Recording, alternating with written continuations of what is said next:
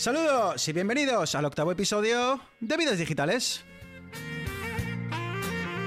Un podcast donde tres amigos hablaremos de tecnología, de gadgets, de gaming, de Apple, de Android, de Windows, de Mac. Somos geeks y hablamos de lo que nos gusta.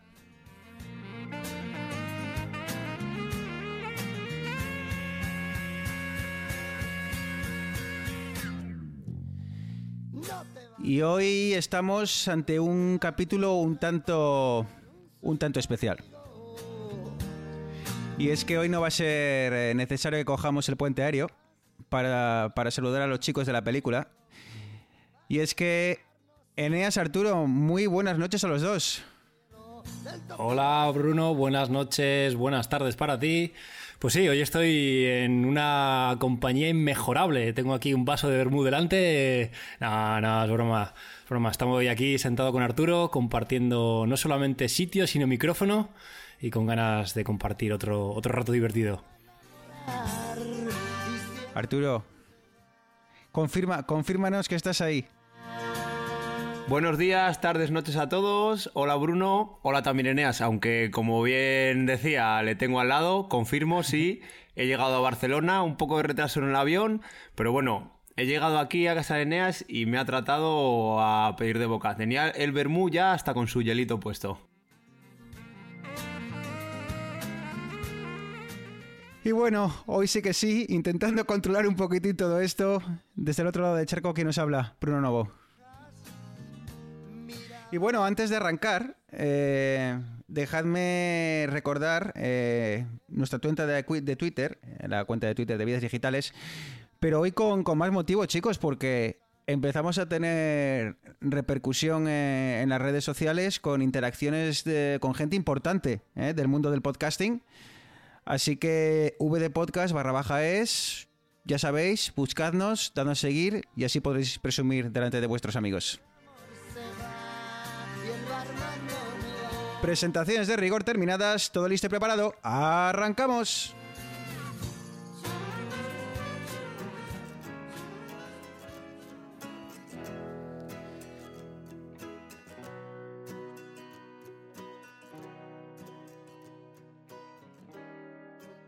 Y bueno, eh, bueno, creo que, que es justo. Eh, antes de nada, me voy a sincerar un poco con los oyentes y es que eh, quiero describir un poco el panorama que se me presenta hoy en, en este episodio.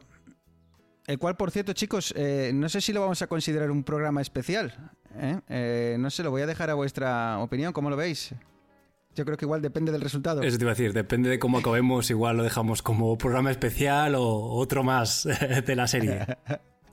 bueno, creo que es la ventaja de no ser mega, estrellas ¿no? del podcasting y no estar atado a las directrices de las, de las grandes multinacionales. Eh, podemos hacer lo que nos plazca, así que bueno. Visto el resultado, decidiremos si, si lo consideramos un programa especial o, bueno, eh, igual no ve ni la luz, ¿no? Pero... y es que bueno, como, como ya hemos eh, comentado alguna vez, normalmente tenemos un Skype aquí abierto para, para, vernos entre nosotros. Y bueno, pues ahora mismo tengo delante a Arturo y Aneas, uno junto a otro, eh, con una botella de vermú, la cual nos hemos retrasado un poco a la hora de, empezar a, grabar y la botella ya ha pasado el 50%. ¿eh? Eh, hoy, en esta botella ni los optimistas la ven medio llena. Así que, eh, bueno, la ventaja de todo esto es que esto no se emite en directo. Así que, bueno, si se pasan con el Bermú, el programa no verá la luz. Pero bueno, oye, lo podemos guardar para la versión extendida de Blu-ray de grandes éxitos de vías digitales. el que quiera, bueno, pues ya veremos. si la cosa sale mal, pues eh, quedará para, para, esa versión especial. Y si estás escuchando esto, pues nada, quiere decir que la cosa no ha ido, no se ha complicado demasiado. Así que bueno, Oye, eh, si, chicos, si sale bien, a partir del próximo programa, todos con una botella de vermú o sucedáneo, lo que cada uno quiera beber, y lengua el podcast de las lenguas gordas. Sí, patrocinado por eh, bodegas y, y Gareda Mira, ¿no? Yo solo tengo que decir que nos costó 7, 8 podcasts, maquetas que preparamos antes afinar todo y hoy hemos tenido nuestra media horita de cómo hacemos, dónde ponemos micrófonos. De hecho, seguramente en el futuro cuando dominemos un poco más esto, a lo mejor habría que hacer un, un episodio comentando cómo se graba un podcast, en principio casero, como está siendo el nuestro. Bueno, pues uh, apuntado queda. Así que, bueno, eh, como yo me imaginaba que esto, esto podía pasar, eh, no esperaba que la botella estuviese ya tan, tan vacía a estas, alturas de programa. Eh, hoy vamos a tener un programa un poquitín más extendido donde bueno, vamos a charlar un poco sobre aplicaciones, eh, cuáles utilizamos, cuáles recomendamos, cosas que echamos de menos. Algo más liviano para no exigirles demasiado a, a los dos de la ciudad condal. Así que antes de nada chicos, como es costumbre, vamos un poquitillo con, con las noticias destacadas de los últimos días. Eh, ¿Quién quiere empezar? Eh, Eneas. Pues eh, empecemos hablando de gaming, que es lo que una de las cosas que a mí más me gustan. Y supongo que la gente que esté un poquitín más metida en el mundillo sabrá que una de las grandes plataformas que hay de distribución de, de videojuegos para ordenador es Steam, que es esta, esta plataforma creada por Valve. Entonces, para, para, jugar con juegos en Steam, juegos una tienda con juegos en formato digital, hasta ahora teníamos nuestro ordenador o podíamos utilizar una cajita que nos vendía Valve también, que servía para utilizar Steam en televisiones, que básicamente lo que nos hacía era un espejo, un mirroring de nuestro ordenador en, en la tele. ¿Qué es lo que pasó? Que, que, el Steam Link, como lo llamaban, pues se ha dejado de vender, porque, pues porque Valve no quería venderlo más. Entonces hasta ahora solamente teníamos una aplicación de Steam Link en las televisiones de Samsung, pero ahora ha llegado esta aplicación a los Apple TV y los dispositivos iOS. ¿Qué es lo que nos permite esta aplicación? Pues nosotros tenemos nuestro ordenador gaming con su super pantalla 4K la leche, pero nos vamos a jugar una pantalla de 4,7 pulgadas eh, sin controles y sin manos. bueno, básicamente lo que nos permite es eh, los juegos que tenemos en nuestra librería de Steam, en nuestro ordenador, nos permite jugarlos tanto en Apple TV como en iPhone como en iPad. Eh, limitación que tiene, en el caso de los dispositivos iOS, nos limitamos a con controles en pantalla o, si somos afortunados, a los controles mediante un mando de los denominados MIFI, que son Made for iPhone. Es decir, son mandos Bluetooth que se conectan por Bluetooth a nuestro iPhone, iPad o Apple TV y nos permiten controlar los juegos como si fuese un mando de una Xbox. Eh, uh -huh. En general, bien, pero para la gente que, como yo, por ejemplo, tenemos un controller de la Xbox, pues es una pequeña faena, porque no puedo controlar pues mi Xbox eh, con, con el mando de la Xbox los juegos de, de Steam. Yo tengo unas dudas. Me imagino que las partidas y eso, Eneas, no sé si me equivoco, eh, como están en la nube guardadas, las podrás continuar y no habrá ningún tipo de problema, ¿no? Sí, realmente no estás jugando en tu móvil, sino que estás jugando en tu ordenador y la señal de vídeo se envía a tu móvil, a tu Apple TV o a tu iPad. O sea, realmente necesitas tener el ordenador encendido en todo momento y lo que haces es ejecutar el juego en el ordenador y mandarlo a tu dispositivo externo. Una especie de nube, pero. pero eh, en local. Todo, todo, queda, todo, queda, en local, sí. Vale, ¿hace falta. ¿Se puede jugar a través de internet o hace falta estar en la misma wifi o.? Recomiendan tener una red Wi-Fi 5G, que son estas, estas redes Wi-Fi de, digamos, segunda generación, pero creo que ya he visto comentarios en la noticia de gente que había ya hecho pruebas para jugar sobre, sobre 4G. Así que yo creo que si tienes uh -huh. una conexión buena con, con, poca latencia, creo que sería, sería seguramente posible el, utilizar eh, redes móviles. Sí, clave, será la latencia, ¿no, Eneas? Eh, porque en, en, temas de velocidad ya las conexiones están a una, altura ya enorme. Básicamente, bueno, pues yo tengo ahora aquí eh, 300 megas simétricas y, es más que muchas redes locales de que en, en muchas empresas, ¿no? Que tienen todavía la, conexión de 100 megabytes así que por, segundo. Así que entiendo que sea más temas de latencia y demás a la, a la hora de, jugar, sobre todo si estos juegos son eh, eh, multijugador. Sí, porque el, problema, como bien tú dices, es la latencia, el, hecho de estar eh, con el control, porque vamos en el Apple TV, eh, tú pulsas saltar y claro, esa señal tiene que ir del Apple TV por Wi-Fi a tu ordenador, tiene que el, juego ejecutar el salto, mandarlo a internet, volver, volver a tu Apple TV. Entonces, obviamente, las redes 5G lo que nos garantizan, de Wi-Fi 5G, perdón, lo que nos garantizan es esa mínima latencia posible para que sea más rápida la comunicación entre tu dispositivo externo y tu ordenador. Yo creo, y corregidme uh -huh. si me equivoco, que es una solución distinta a lo que tiene Nvidia y, lo, y, la plataforma que va a sacar Google, porque aquí la nube, por lo que he entendido, la, la, pones tú, ¿no? La pone tu propio, tu propio PC. Y lo que comentabais del retardo, yo creo que ya hablamos de ello, pero bueno, no está mal volver a incidir en ello. Google lo había solucionado con que el mando directamente se conectaba a internet, ¿no? En lugar de, como decía Neas, el problema es que el mando tiene que ir por Bluetooth a tu Apple TV, del Apple TV tiene que ir al servidor, ejecutarse y devolverte la orden. Google se saltaba un paso con su plataforma y lo que hacía es que el mando directamente iba a internet e interactuaba con el juego. Sí, correcto. Son, son eh, implementaciones totalmente diferentes. En el caso de Nvidia con su, su Shield, eh, lo mismo que hacía PlayStation con el, Play, con el PS Now. Estos son servicios en los que tú tienes una granja de servidores, en este caso de, Nvidia o de, o de, PlayStation. Tú ejecutas los juegos en los servidores, igual que hace Google con, con y la señal de salida de vídeo se envía a tu, a tu dispositivo, a tu cliente pero al final no tienes nada en local, todo está en la nube y todo es, todo es remoto, por lo que, como bien dice Arturo, es tan importante el tema de, la latencia. Y lo importante, la panojita esto me refiero, tú con tu cuenta de Steam compras un juego y puedes jugar al juego utilizando Steam Link libremente o hay que pagar alguna licencia más o alguna cuota mensual? Totalmente gratis. Siempre que el juego sea compatible para jugar con mando por temas de facilidad de uso.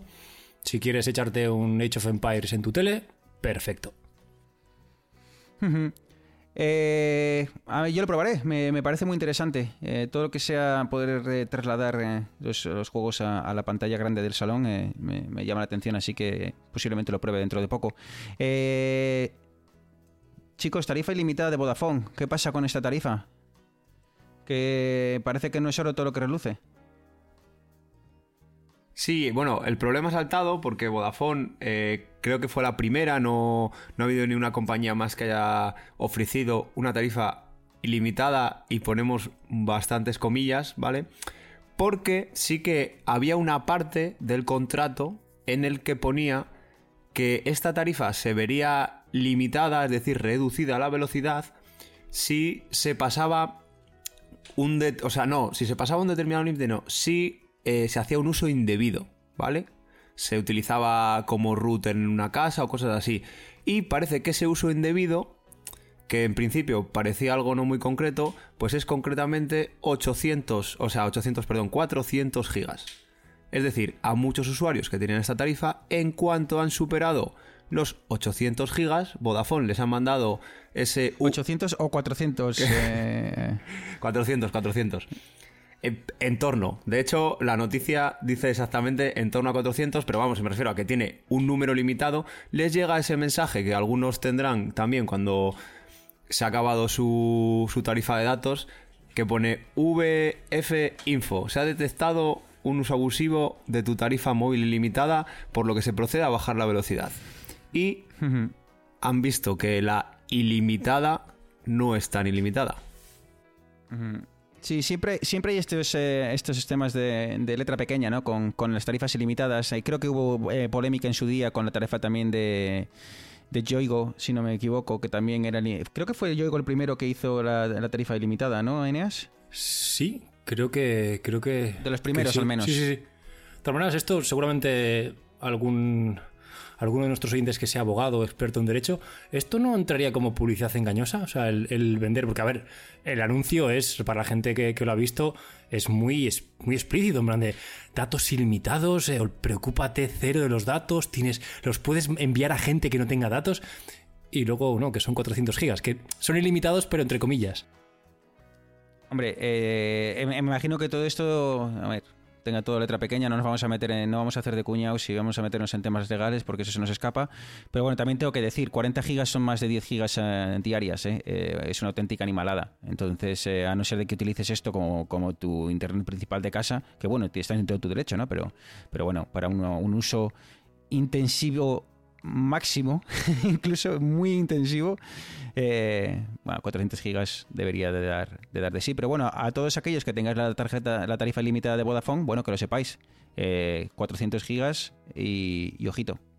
Hombre, yo creo que si es ilimitada, es que es ilimitada. Por mucho que digas un uso fraudulento y que es un uso fraudulento, yo de una tarifa ilimitada, pues decido no tener en casa un router y hacerlo todo con el móvil, ¿no? No sé, a lo mejor me estoy equivocando, pero si ofreces eso, al final es lo que, lo que tienes que dar. Y habiendo ya 4G y una velocidad muy alta, pues te puedes poner perfectamente con tu móvil a hacer de router y funcionar sin necesidad de una, de una conexión. De hecho, muchas veces las operadoras pues ofrecen precisamente eso. No, tenemos 4G, que olvídate del wifi, haz todo con tu móvil y conéctate con tu móvil en cualquier lado. Bueno, pues dámelo, ¿no? Bueno, letra pequeña, como siempre, eh, nadie se la lee y luego, luego pasa lo que pasa. Eh, chicos, eh, encontré el otro día un artículo en lainformación.com muy curioso que decía por qué Netflix produce películas tan malas si se gasta más que Hollywood. Y entonces eso me, me, puse a leer y la verdad es que Netflix está gastando un auténtico pastizal en, en, películas. Para que os hagáis una idea, en 2018 se gastó en torno a 13.000 millones de dólares en producciones propias y espera eh, de cara a 2022 alcanzar los 22.500 millones. ¿vale? Entonces, estamos hablando de que, de que tiene películas con presupuestos eh, que, rondan los 200 millones de euros en algunos casos.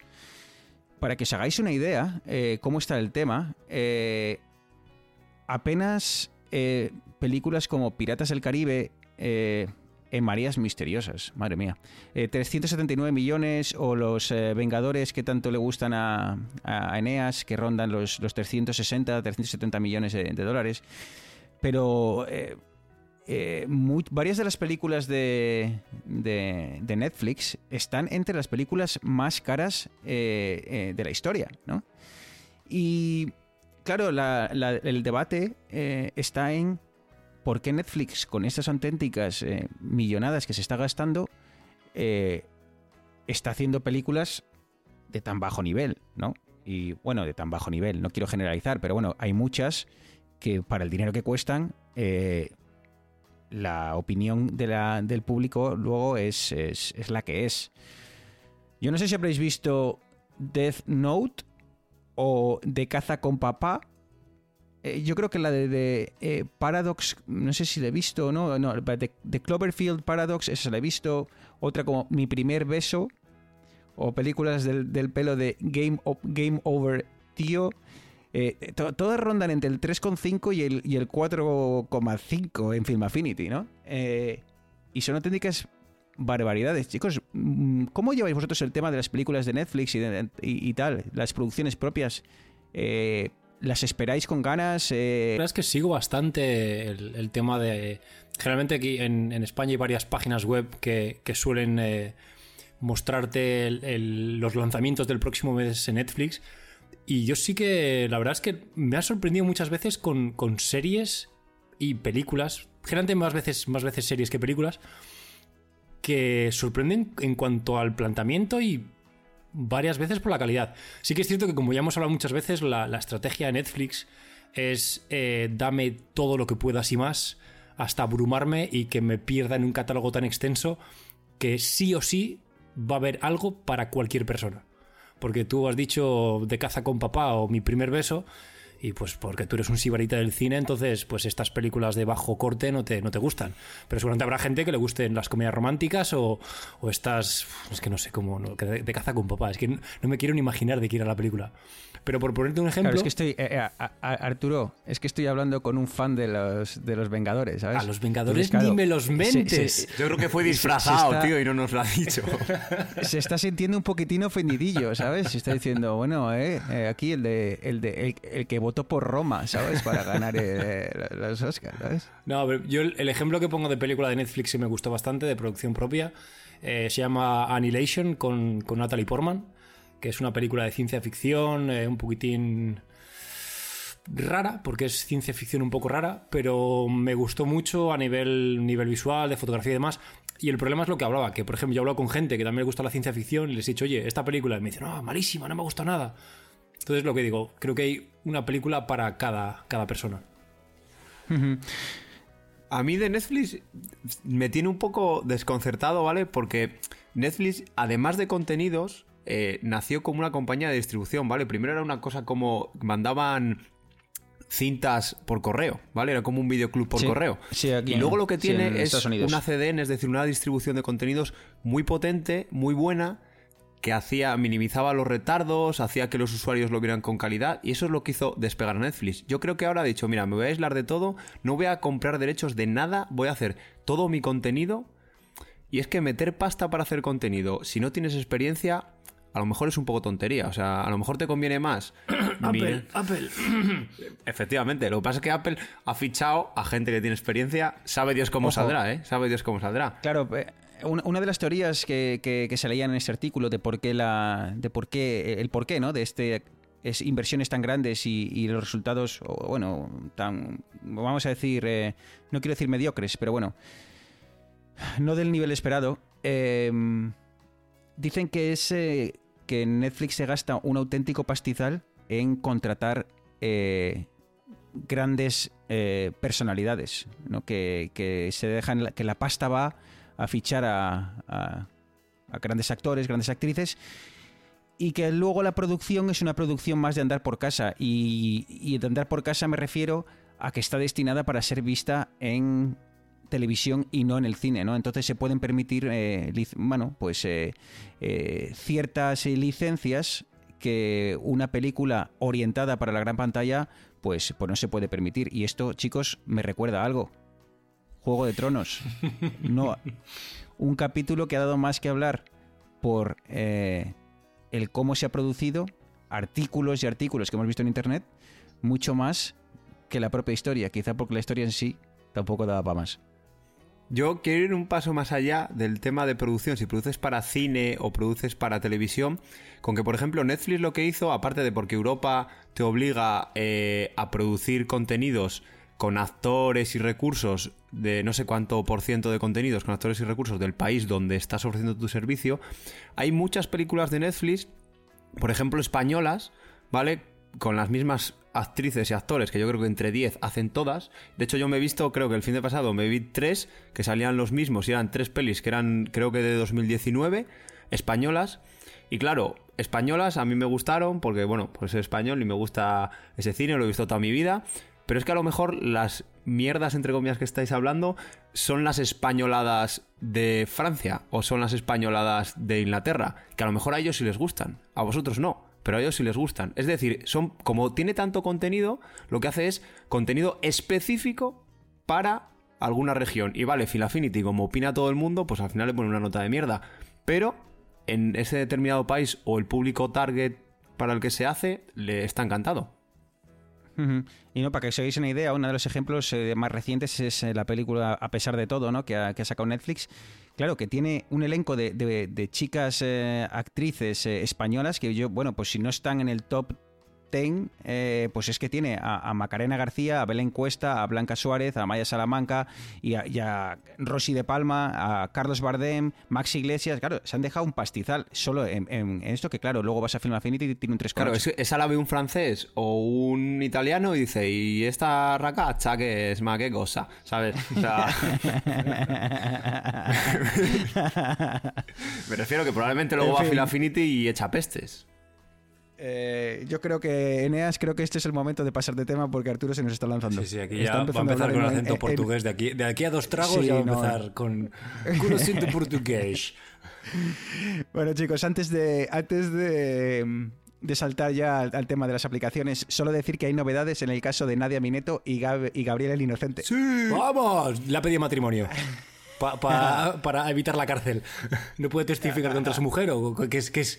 Bruno, estamos, estamos en ascuas, por favor. O sea, que se quite Juego de Tronos con, qué enganchado me tiene Gabriel Inocente.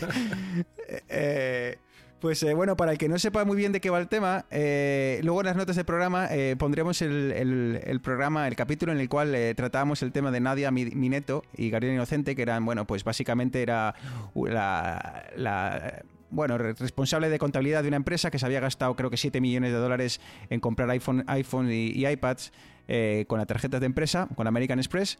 Y luego estaba Gabriel el Inocente, que le apodamos así porque, bueno, él se dedicaba a comprar todo lo de, todos los productos de, Nadia. Y, y luego él cuando, cuando le capturaron, o bueno, cuando le detuvieron, dijo que, bueno, pero pues yo que sabía, ¿no? Que todo esto era, la procedencia era un poco eh, ilícita, ¿no? Y entonces ha ido donde el juez. Entonces ya se han visto en el juez de primer eh, paso eh, o primer, eh, primera de las, de las, vistas. Y ya le ha dicho el juez a, Gabriel que, que, de inocente nada, ¿eh? Ya le ha dicho Gabriel Eso de que me digas que tú no sabías, que no te podías imaginar de dónde venía todo esto, que no me vale. Así que se le complica la cosa a Gaby, ¿eh? No sé yo si este romance va a seguir entre rejas. A ver, es, un poco de sentido común. Si tú ves un iPhone 10S en Wallapop por 300 euros, mm, mm, algo, algo te huele un poquitín, ¿no? Te huele un poquitín a pescado viejo. Entonces sí, yo creo que no tenía, no tenía mucha excusa este hombre para decir que él, pensaba que era todo legal, ¿no? Sí, Así que bueno, seguiré, ¿eh? seguiré, sigo atento, me sigo con mi alerta en, Google News para que me mande noticias cada vez que digan algo de Nadia Mineto y Gabriel Fung. Eh, cualquier cosa, eh, Vidas Digitales estará al, pie de, la de, de, cualquier novedad. Fuerza, Gaby.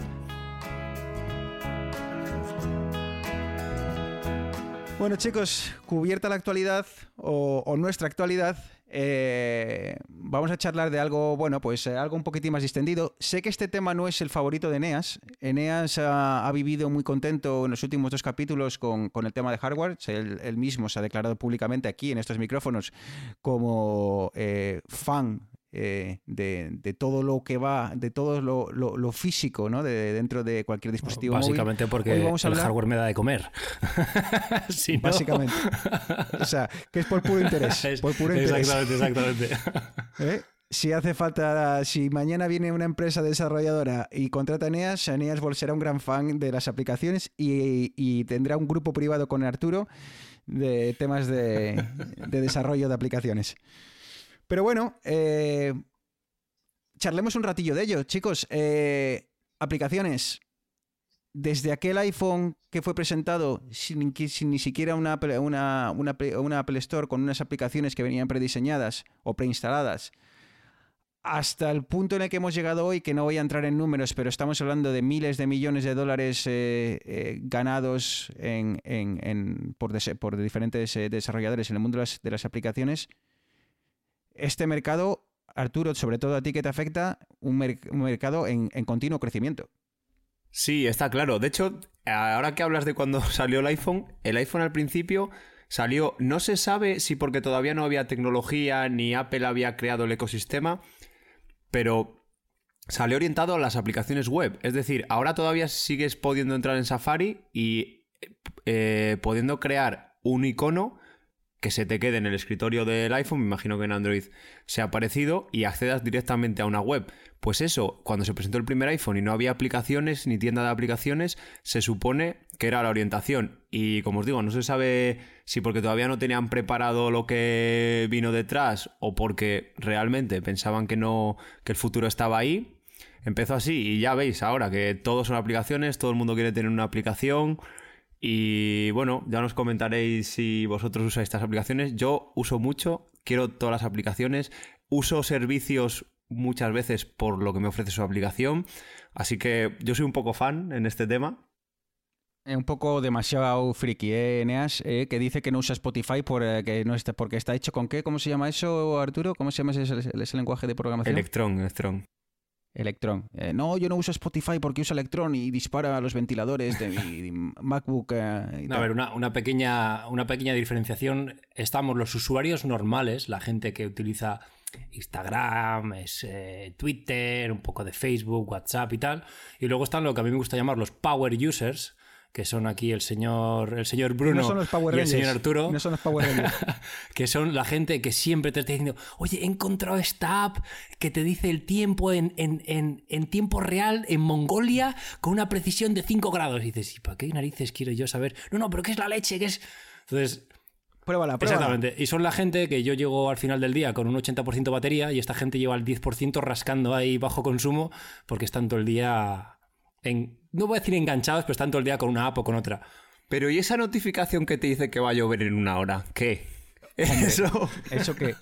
Eh, y, cuando te, y, cuando, te apodan eh, Montes de Oca en el trabajo, porque eres capaz de predecir el tiempo a tres días vista, ¿eh? Y, y eres capaz de decirles qué plan, qué, cómo va a hacer en el próximo puente y si pueden planear o no sus vacaciones. Yo he Eso no tiene de decir que en mi visita a Canadá una cosa que me sorprendió fue el señor Bruno, que sacaba su móvil un día jarreando, que estaba tirando agua como si, no hubiese mañana, y dijo, chicos, en media hora para de llover. Y no fue media hora, fueron 25 minutos.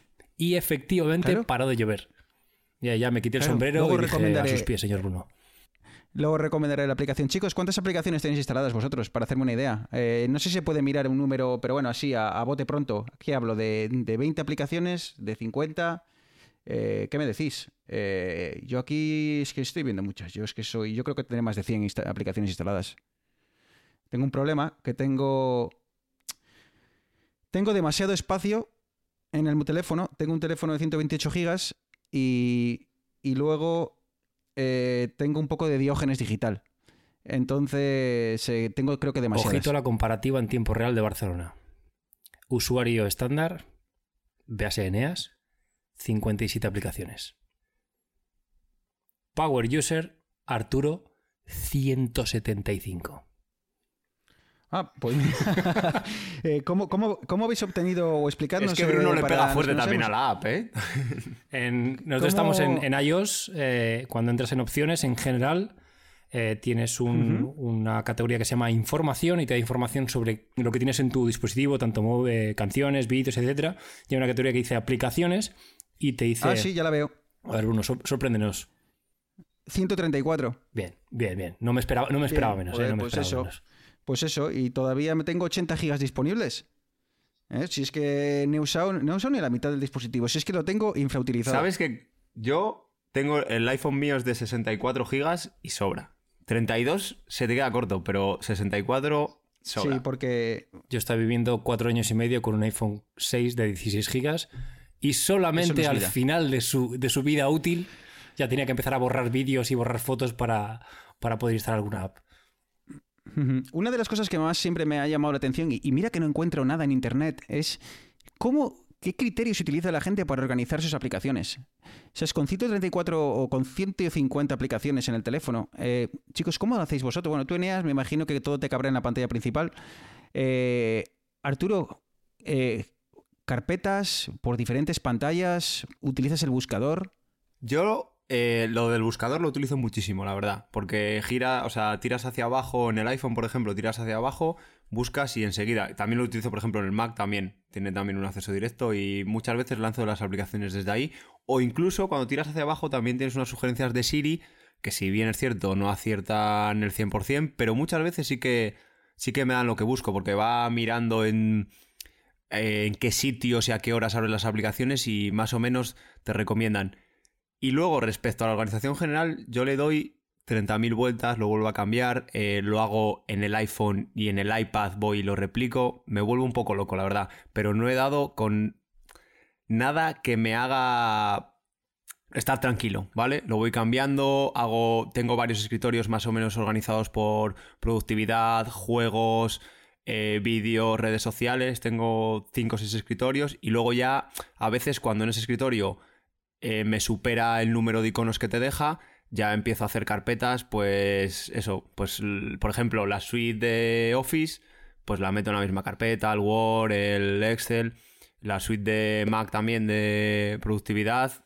también la meto en una carpeta, pero como ya te digo, le doy bastantes vueltas y no he visto una manera, de hecho se habla en iOS de un rediseño del Springboard, que es el escritorio donde están las aplicaciones, y espero que me den alguna solución para eso, para no tener que ser yo el que decida y vaya a organizarlo, sino que me dé una organización automática que me sirva.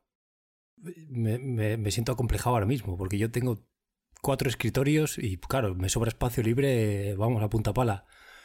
Yo soy un pelín más práctico y para mí los escritorios son los niveles de, importancia de las apps. Entonces, en mi escritorio principal, pues tengo la cámara, el calendario, Spotify, eh, las cuatro eh, aplicaciones de mensajería. Sí que es cierto que dentro de las, categorías de importancia, por ejemplo, en la página principal sí que tengo todas mis, mis aplicaciones de mensajería, pero en este caso, Spotify, WhatsApp, eh, llamada y email lo tengo en el dock anclado. Eso siempre lo tengo por encima. Y en el caso de... El dock es la parte, que es la barra inferior que tanto en Android como en, iPhone puedes tener. Y en el caso de las aplicaciones, pues por ejemplo tengo Telegram, lo tengo fuera de una carpeta, pero luego tengo una carpeta con el resto de aplicaciones. En mi segundo, mi segundo escritorio, pues ella empieza a tener más, pues, por ejemplo, la aplicación con la que reservo las clases para el gimnasio, eh, la aplicación para el tiempo, eh, las cuatro aplicaciones de ofimática, la cuenta, lo de ING y demás. Y luego ya a partir del tercer escritorio ya empieza el cementerio digital. Ahí ya son esas apps que las veo una vez al mes y ya el cuarto escritorio ya es, pues eso, lo que instalas sin darte cuenta y ahí se queda. Yo el último también lo tengo para la morra ya, eso es cierto. pues eh, yo hago algo mal porque tengo solo dos escritorios. Así que imaginaros la cantidad de, carpetas que tengo. que cuando, cuando, Bruno me dejó un día, un día su, móvil, me, me, entró un escalofrío de ver la colección de carpetas con infinidad de cosas que pues, tenía. Eh, pues está bien. Tengo carpetas incluso que sabéis que por carpetas solo caben eh, nueve aplicaciones. Bueno, así de, de, primeras. Pues yo tengo carpetas en las que entro nueve y luego tengo que hacer swipe para. O sea, tengo que, deslizar hacia la derecha para pasar a la segunda carpeta, al segundo escritorio dentro de una carpeta. Es que yo con la carpeta el problema es que no ves realmente lo que tienes. Lo pones así muy pequeñito. No, yo al final acabo muy, Salvo las aplicaciones más, más habituales, que sé exactamente dónde están y los puedo, eh, vamos, prácticamente coger con los ojos cerrados, eh, eh, tiro de buscador. Muchas veces deslizo hacia abajo y, tiro y busco por, por, nombre y listo. Oye, ¿qué hay del doc? Que yo, yo no lo he contado. Yo tengo el teléfono, el mail, que cada vez que lo veo me pregunto por qué lo tengo ahí, si lo uso... Lo uso bastante, pero no quiero usarlo, ¿vale? Es algo que quiero dejar en mi vida. Es como el WhatsApp, casi pero que lo tengo ahí. Luego la siguiente es el WhatsApp, que es otra cosa, de que el día que no esté ahí seré súper feliz. Y luego ya tengo mensajes que, bueno, aparte del grupo de vidas digitales que lo estamos migrando a Telegram, lo tenía ahí, pero bueno, es donde hablo con mi novia y con mi madre, entonces esa, esa tiene sentido. Sí. Ah, yo muy parecido a vosotros, pero tengo Safari ahí, ¿eh? No, no le dais la importancia que yo le doy a Safari. Yo Safari siempre ahí abajo. Teléfono, email, eh, mensajería y Safari. es como Internet Explorer. El navegador, de Internet. Cuando es únicamente indispensable. Cuando no hay nada que sea compatible con nada, dices, bueno, voy a intentar con Internet Explorer. Tienes un teléfono, tienes apps. Para eso están las apps, para no abrir Safari. Ya, sí. Eh, chicos, pues venga, eh, vamos a empezar con un. a tratar. Vamos por temáticas. Navegadores. Eh, ¿Utilizáis algún navegador? ¿Utilizáis el navegador que viene por defecto? Sea. Bueno, pues. es que el tema de, hoy va a quedar un poco demasiado Apple porque no tenemos a ninguno de nosotros que utilice Android, ¿no? Pero bueno, normalmente con, bueno, no es del todo. Iba a decir que con Android casi el, por defecto suele ser el Google Chrome, pero no del todo porque igual Samsung te trae su propio navegador y demás, pero bueno, vamos a asumir que el navegador por defecto de Android es eh, Chrome y el navegador por defecto de, Apple es el, Safari. Chicos, ¿utilizáis algo más allá de... ¿Utilizáis Chrome en Android o... Perdón, en Android, en, en iOS o tenéis vuestro Firefox? Yo Chrome, yo creo que desde que salió lo empecé a utilizar. Yo antes utilizaba en ordenador, utilizaba Opera, utilizaba Firefox, pero la verdad es que me gustó la facilidad pasando por eh, caja con, Google, de sincronizar eh, marcadores, historiales, contraseñas, etc. Y mm, ahora con LastPass me estoy un poquitín reformando, pero Chrome, por lo que digo, por la facilidad de, compartir eh, entre dispositivos. Yo uso Safari, pero por lo mismo que dice Neas, porque yo al final utilizo siempre productos de Apple, tengo el Mac, tengo el iPhone, tengo el iPad, se me sincronizan todos los marcadores, se me sincroniza la lista de lectura, de leer para luego, que también utilizo la de Safari, y el autocompletado de contraseñas con lo que comentamos del software que tiene Apple. Y es lo único de, por lo que utilizo Safari. Luego ya pruebas de rendimiento y demás. Creo que por lo que he visto y las comparativas que hay, Safari no es ni el mejor ni el peor, pues me vale por la sincronización. ¿Sabéis una cosa? esto es una chorrada, pero una de las cosas que más me gustaba de utilizar Chrome en el, en el teléfono era que cuando tú buscabas algo en la barra de superior, sabéis que en la barra superior se puede hacer una búsqueda de, eh, por defecto de, Google, eh, cuando buscaba algo, eh, por ejemplo, pongo vidas, te da una serie de opciones, ¿no? Y hasta ahora tú pinchabas en una opción y a esa opción te iba, te buscaba lo que pusiese. Pues por ejemplo, aquí he, he puesto vidas y me, pone vidas opuestas. Pues no sé, ¿no? Pues le daría ahí y me iría directamente a, vidas opuestas. Me lo buscaría en Google. Pero ahora eh, Safari ha añadido una cosa que tiene Google Chrome desde hace mucho, mucho tiempo, que es como una flechita en la derecha, que lo que te permite es añadir esa palabra a la búsqueda y continuar buscando. imaginaros en este caso vidas opuestas, por algo lo que, por lo que sea, le daría esta flecha y me pone vidas opuestas y, y puedo continuar escribiendo. ¿eh? Vidas opuestas, culebrón venezolano. ¿Vale? De la otra forma diría vidas opuestas y ya está, lo que todo lo que me saliese ahí. Pero eso te permite darle, meter esa sugerencia y continuar escribiendo. Una chorrada que tenía Google Chrome desde hace, desde yo creo desde el principio y que por fin, no sé cuándo, yo creo que muy recientemente eh, Safari ha, incluido. Es del tipo de cosas del software que estamos hablando en este caso, que es como, pero ¿por qué no hacen esto? Que todos los días cuando voy a hacerlo y no lo hace, lo pienso y, a ver, a mí Exactamente. es un poco toque, pero eso me vuelve loco en algunas veces. Es como, pero por favor. Pero es que tú no, tú no eres imparcial porque tú eres desarrollador. Entonces eh, es tu vida. O sea, tu vida es gira alrededor de esto. Entonces, bueno, pues eh, entiendo que si a nosotros, los usuarios más o menos avanzados, eh, nos cabrea, imagínate al que sabe, al que sabe desarrollar las aplicaciones. Chicos, Mensajería, yo creo que esta igual la podemos dejar de lado, ¿no? Porque esto da para un programa, esto da para, es demasiado. Eh, mensajería es un tema muy, muy peliagudo. No, y además, eh, yo creo que en España, seguramente en Latinoamérica sea un pelín diferente y en, Estados Unidos, sobre todo por el tema de que mensajes de, de iOS es bastante más estándar. Pero yo diría que en España WhatsApp tiene un 99% de, de introducción en el mercado. Y, también tengo que decir que yo he visto en Canadá una adopción eh, de, WhatsApp cada vez mayor. Eh, no sé si me preguntéis por qué. Eh, bueno, la cultura en Norteamérica siempre ha sido de mensajes, por eso cuando Apple introdujo la mensajería, pues la, introdujo directamente en la aplicación de mensajes, porque para el usuario tipo americano era prácticamente un paso natural. ¿no? Eh, los mensajes, los SMS siempre han sido prácticamente gratuitos en Norteamérica, no así los minutos. Eh, y, y ahora eh, bueno, y ahora ya empiezas a ver mucho WhatsApp. No sé si porque la gente tiene está en el extranjero, tiene amigos en el extranjero, igual permite conectarlo de forma más, más, más, sencilla. Pero WhatsApp está creciendo también mucho fuera de, fuera de España. Sí, yo es la impresión que tenía cuando hablaba con. Dentro de Europa incluso dentro de Europa había, había países, tengo familia en Alemania, y nadie tenía WhatsApp. Eh, tenían Telegram, tenían Line, esta que hubo una época que, repuntó un poco, y tenía la, yo la, impresión de que en Estados Unidos WhatsApp no había, no sé si es que no había intentado hacer un target de mercado, o como tú bien dices, es porque los mensajes eran gratis, entonces la gente no tenía que preocuparse por, por eh, pagar de más, pero yo siempre tenía la sensación de que WhatsApp era una aplicación bastante de nicho en Europa y con ciertas limitaciones dentro de Europa.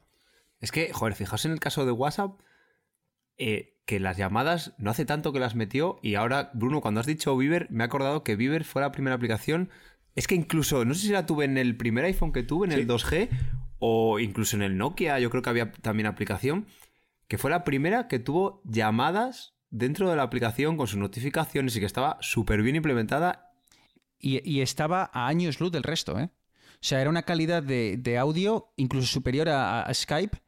Eh, además funcionaba un poco mejor que Skype, porque yo creo que Skype era en aquella época en la que cuando cerrabas la aplicación dejaba de funcionar y, y, Viber te, permitía recibir llamadas con ella en segundo plano. No, estoy hablando sí, sí, Skype ¿eh? no se integró y, bueno, a lo mejor, no sé si la tenía comprada Microsoft, a lo mejor fue la época de... estamos hablando de 2005... Bueno, estamos hablando de, sí, hace muchos años, 2006 más o menos era la época en la que... No, no sé de cuándo, pero bueno, estoy hablando de memoria, igual alguien nos está escuchando y está diciendo, este chico está diciendo una auténtica barbaridad. Pero, pero bueno, Viver, y, y, vuelvo a verla, ¿eh? Vuelvo a, gente, a, escuchar a gente que la utiliza para hablar con sus familiares en el, eh, bueno, pues al otro lado del charco y demás. O sea que, bueno, ahí, ahí sigue, ¿eh? Yo pensé que había desaparecido, pero eh, la gente la sigue usando. Eh, pero bueno, WhatsApp, WhatsApp sigue funcionando muy bien. ¿eh? también incluso las llamadas de WhatsApp eh, tienen una calidad muy buena. Y eso que no tocamos el mercado asiático de, aplicaciones de mensajería. Ah, bueno, eso ya es, eso es otra historia. O sea, hay aplicaciones que tienen, ya no, te, ya no te digo un millón de usuarios, 10, 15, 20, 30 millones de usuarios y que ni, se, ni hemos oído por asomo que, que hayan llegado a Europa. Creo que WeChat es una, una, de ellas. Luego China tiene también un montón de aplicaciones propias. ¿Te acuerdas una que llegó a se llamaba Lime? Sí. Lime. Esa, esa también, que fue de las primeras que metía los... stickers, ¿no? Los stickers, los stickers y que venían ahí, claro, y estos los stickers, eh, bueno, surgieron en, Asia, ¿no? Creo que en China y tal, y, llegaron a, a, España tal con, con, Lime y, y, joder, ¿qué es esta cosa tan rara? Y ahora, bueno, ahora ya está cada vez más, más sentado. Otra, Snapchat, por ejemplo, yo, yo no lo uso nada, pero la veo, veo que la gente lo sigue lo utiliza mucho. Sí, lo que pasa es que Snapchat es un poco, es como una especie de mezcla de Instagram, Stories, con que estaba antes, que antes, antes que Instagram Stories estaba Snapchat. Sí, y ¿sabéis lo que está pasando? Estoy leyendo el otro día que, que Snapchat, que ha destacado por implementar siempre unas eh, bueno, pues herramientas muy, muy buenas para edición de fotografía, para, para bueno, pues, pues, lo típico de que pones tu cara y te la cambia y te pone con otro cuerpo. Eh, pues que la gente está utilizando Snapchat solo por sus herramientas de, edición y luego publicando la fotografía en Instagram. O sea que, qué curiosidad, ¿eh? O sea, una, una aplicación de mensajería que hace también el trabajo en el apartado técnico que al final la gente se olvida del, objetivo inicial y termina haciendo, bueno, pues utilizándola para, eso, para editar Joder, es que esa parte nunca la he entendido. ¿Os acordáis? Bueno, primero con los memojis y los animojis y demás, es lo típico que es, ah, qué guay, cómo mola, mandas 50 al primer día, pero luego se queda atrás. Es como cuando Bruno nos descubrió Bitmoji, ¿no?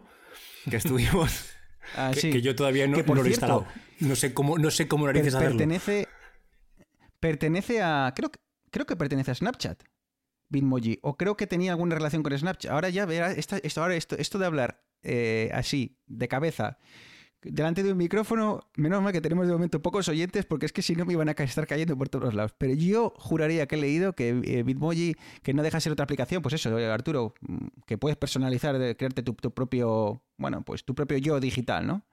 Y, bueno, la verdad es que está muy currada. A mí me, hace mucha gracia. a lo mejor si dices que que tiene relación con el Snapchat, a lo mejor el motor de creación de, del personaje virtual a lo mejor es compartido y por eso lo sacaron, porque como decías tú, si lo está utilizando mucha gente, no sé si tiene, creo que tiene versión de pago para algunas cosas, ¿no? Y está, sí que está monetizado Bitmoji. Sí, exacto.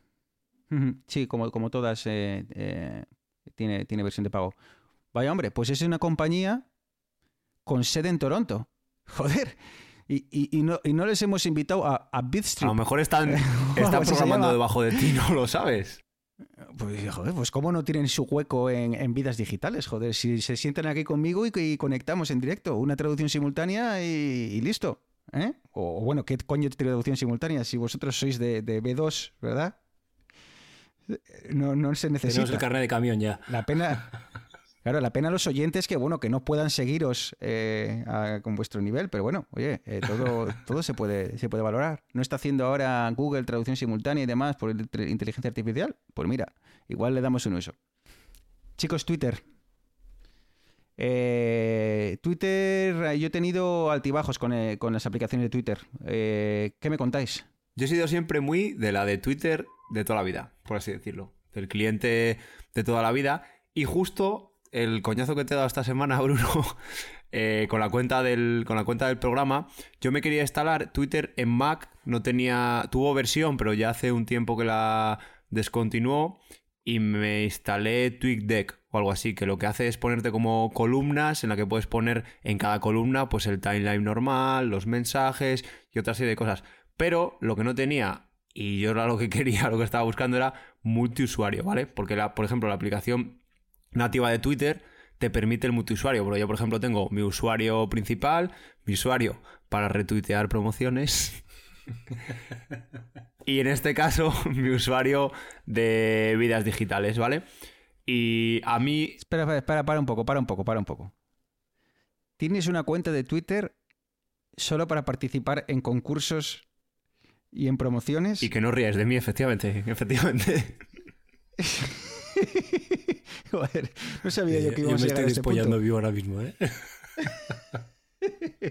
no, oye, pero, a ver, pero en el nombre, en el nombre de los followers de Arturo, muchas gracias. Porque a mí no hay cosa que más me reviente que la gente que en Twitter, Instagram lo que sea, retuitea las promociones de Cuétara. Gana un año de productos Cuétara. Muy, vale, muy bien. Si quieres, si quieres ganar bien, pero no me, no me, no me rellenes el timeline con cosas de estas. ¿Os acordáis de Facebook, de las granjas, los juegos aquellos de las granjas? Eh, no me acuerdo cómo se llamaba. Eh, eh, que te mandaba, que tenías que dar.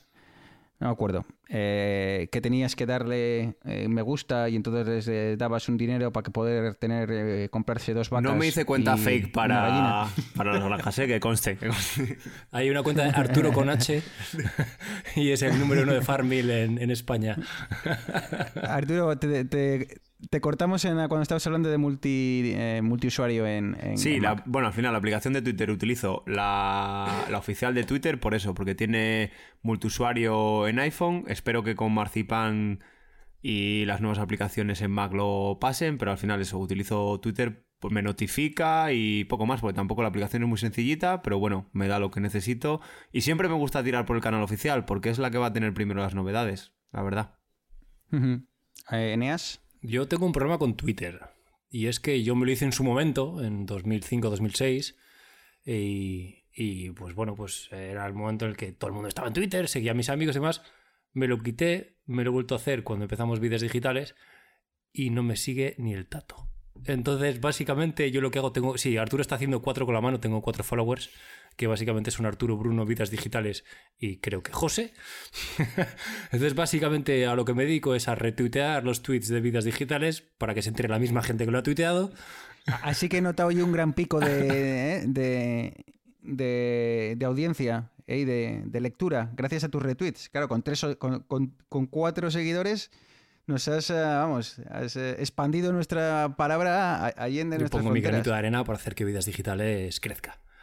No, pero eh, yo como Arturo utilizo el, cliente oficial, nunca. Creo que en su día probé algún cliente diferente, pero como bien dices, y al final, igual que en Instagram, igual que en Facebook y demás, cliente oficial, nuevas, nuevas features va a ser lo primero. Entonces, ¿para qué, para qué cambiar? Un pelín de off topic. ¿Utilizáis mucho Twitter? Porque yo cada día más. De hecho, Bruno, que sepáis que, que el capítulo 3 y el 5 de Juego de Tronos me lo ha reventado Bruno.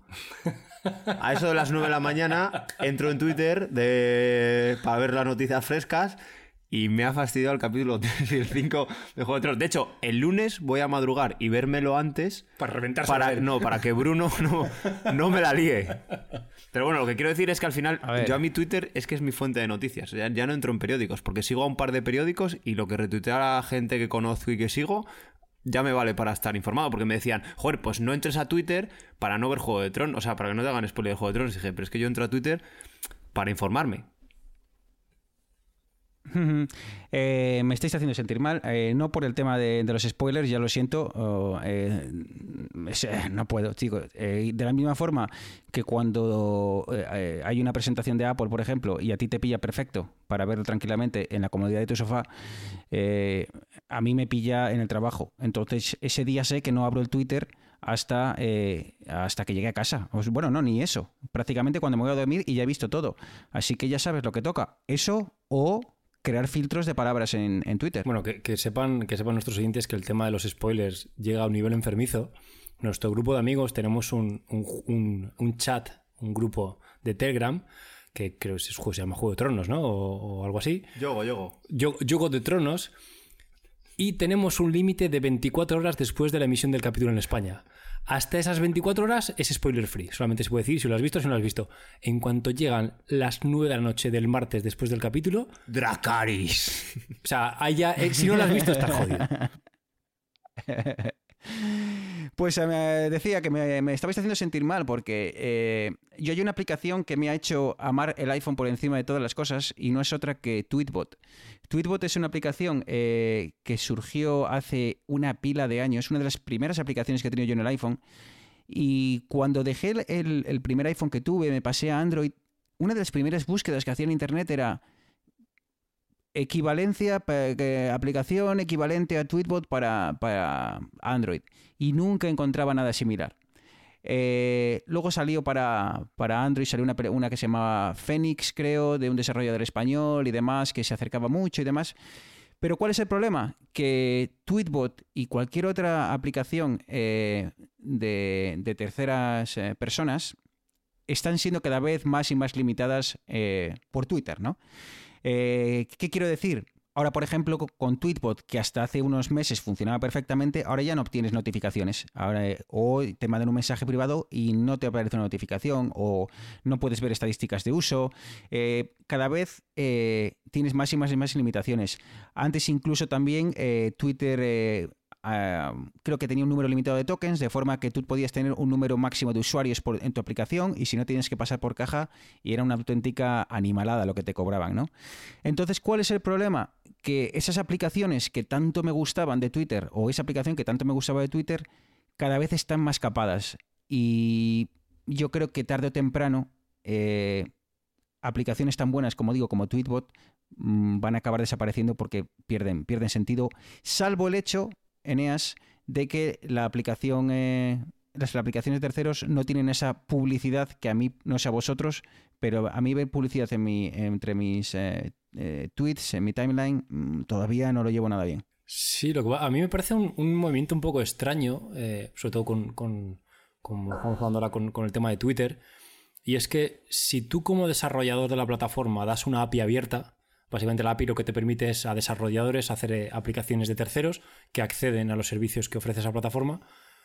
¿Por qué luego la limitas? O sea, si en un, principio das acceso abierto, pero luego intentas hacer que los usuarios vuelvan a tu aplicación, sobre todo muy bien como, como tú dices, por el tema de la publicidad porque todos tenemos, y lo mismo pasa en Facebook y lo mismo pasa en Instagram, estos posts patrocinados, estos, esta publicidad que te la, te la meten como un post de alguien que realmente es un, es eh, un, espacio publicitario. Al final yo creo que se les está volviendo un poquitín en contra el, en un principio plantearse como una plataforma abierta para luego lo que comentabas tú, el tema de los tokens. Hubo, yo me recuerdo hace como tres o cuatro años, creo que era Tweet, Tweetbot, que la gente estaba como loca para poder eh, instalarse Tweetbot. Se lo podían instalar, pero no podían añadir su cuenta porque Twitter les daba un número limitado de usuarios que podían utilizar la aplicación, digamos un millón. Exacto, sí. Entonces, en el momento en el que llegaban a un millón, se acabó. Ya no puedes acceder más al API de, Twitter porque ya has superado el, número de tokens. A ver, que al final las empresas se hacen para ganar dinero y Twitter Sí, correcto, correcto. Twitter es una empresa, Twitter quiere ganar dinero, Twitter creo que ya gana pasta, pero estuvo muchos años solo fundiendo la pasta de los inversores y ahora empieza a ganar pasta, pues obviamente con la publicidad. ¿Qué hace? Tenía una API pública, bueno, medio pública, ¿vale? Porque necesitabas un token y todo funcionaba muy bien hasta que, oye, aquí hay que sacar dinero, entonces si con la API y los servicios no gana dinero, pues no sé, lo que. Pues imagino que luego hará acuerdos y si quieres utilizar su API, te pondrán los límites. Oye, mira, a partir de 100 usuarios que utilicen tu aplicación, pues por cada usuario te meto X y tú verás cómo monetizas tu aplicación. Pero claro, es que al final es dinero, no, no es otra cosa. No puedes tener un servicio como Twitter por amor al arte, porque eso tiene un coste de desarrollo de aplicaciones, coste de desarrollo de la API y los servidores. Entonces, eso de alguna manera hay que pagarlo, bien con publicidad o, o como sea, como decís, a mí, de hecho, por ejemplo, Instagram es algo que utilizo mucho y cada vez me está dando más por saco y cada vez quiero quitarlo porque es que la publicidad ya es demasiado invasiva y veo casi más publicidad que publicaciones de la gente. Pero bueno, como decíamos, si el servicio y el desarrollo del software hay que pagarlo a lo mejor, si pasan otros modelos, de hecho Facebook dicen que en su día pensó cobrar a los usuarios y decirles, mira, no te voy a poner publicidad, pero te voy a cobrar por tener tu cuenta de Facebook 3, 4 euros al mes. Y yo creo que habrá mucha gente que para mantenerse en contacto con otra gente, leer noticias, como yo comentaba que las leo en Twitter, oye, pues a lo mejor pasa, pasa por el aro. Bueno chicos, eh, esto se nos está alargando más de, más de lo que esperábamos, así que os propongo una cosa. Eh, ¿Qué os eh, parece si empezamos a, bajar la persiana por ahora en este tema que, que, tanto nos está aquí, bueno, pues llevamos prácticamente, como digo, hemos sobrepasado la hora. ¿Qué os parece si partimos este episodio en dos y dentro de bueno, pues igual mañana mismo, que todavía seguís por ahí, pues eh, continuamos grabando y bueno, pues igual en vez de lanzar este episodio eh, con una periodicidad quincenal, lo partimos en dos, lanzamos uno una semana y una semana después lanzamos la, siguiente parte, porque me da pena que cortemos aquí esto cuando quedan, bueno, que tantas aplicaciones interesantes que, tratar, no sé cómo lo veis. Sí, oye, aprovechando que estamos aquí dos de las tres patas reunidas, pues oye, puede ser buena, buena oportunidad para, para seguir eh, divagando un poco más. Sí, sí, perfecto, porque yo me pongo a hablar de aplicaciones y de software y hay que cortarme, así que mucho mejor dejar un poco para el siguiente día y hablarlo con tranquilidad y no ir atragantados, ¿no?